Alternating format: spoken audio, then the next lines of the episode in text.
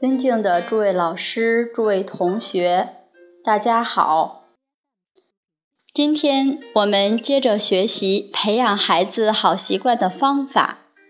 今天我们学习第九个习惯，要能宽恕包容，设身处地为对方着想。对应的京剧是“将家人先问己，己不欲。”即素矣。我们不希望他人对我们在言辞上有毁谤批评，我们也不应毁谤批评他人。我们不希望他人在行为当中冒犯我们、控制我们，所以我们也不应去冒犯、控制他人。甚至于是起心动念，假如我们不希望别人有害我们的心，我们也不应该起害人之心。能这样处处对待他人，我们自然就能掌握做人的分寸。有只狗跑进一个空间里。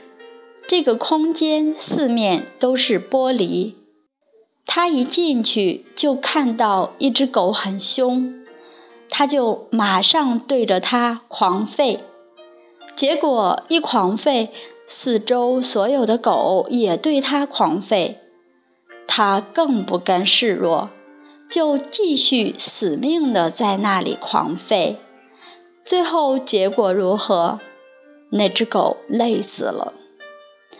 从这个故事，我们可以反思到：当我们觉得周遭的人对我们都很不好，常常对我们发脾气，我们要反观回来，所有人所面对的人事物，很可能都是自己心的反射。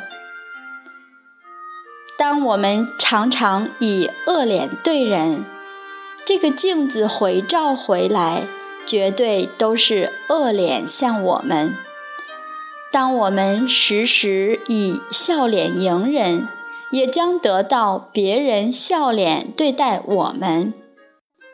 此时，我们要静下心来思考：周围的亲朋好友面对我们的时候，到底是什么样的态度和脸孔？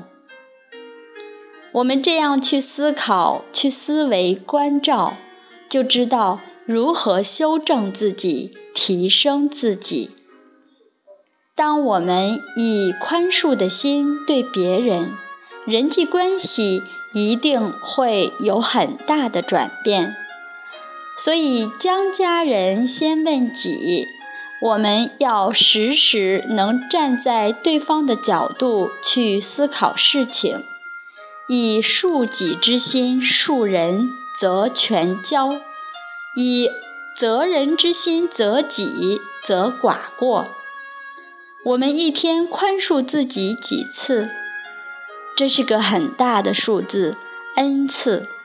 但是别人假如犯过失，我们可能就很生气，可能就跟他过不去，这样就太不公平了。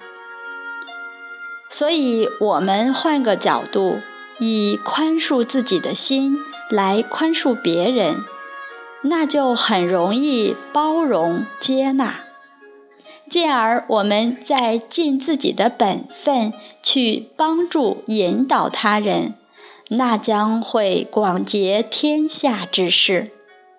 假如我们的过失不断减少，所谓得日进，过日少，那一定是以责备别人的这种心境、这种比较严苛的态度来对待自己的结果。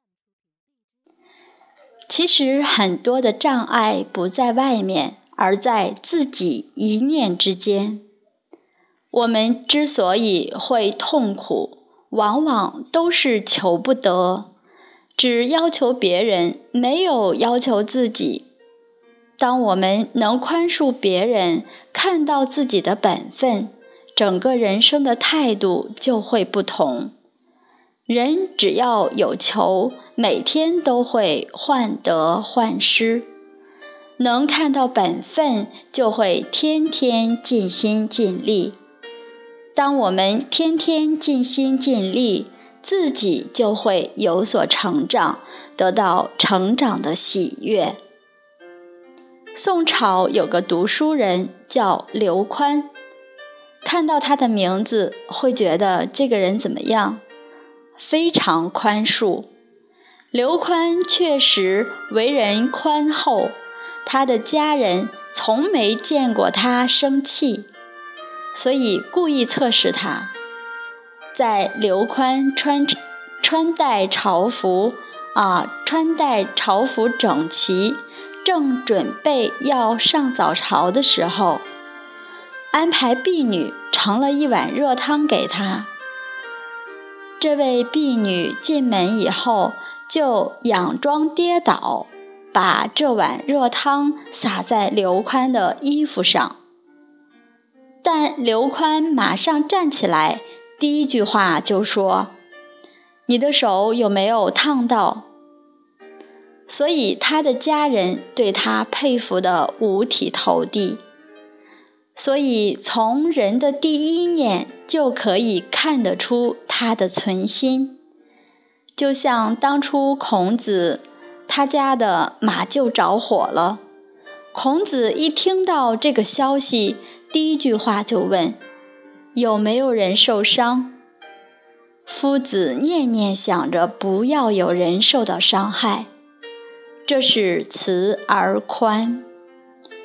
当我们真正落实慈而宽，在家庭你是好家长，在团体你是好领导，在社会上将是受人尊敬的长者。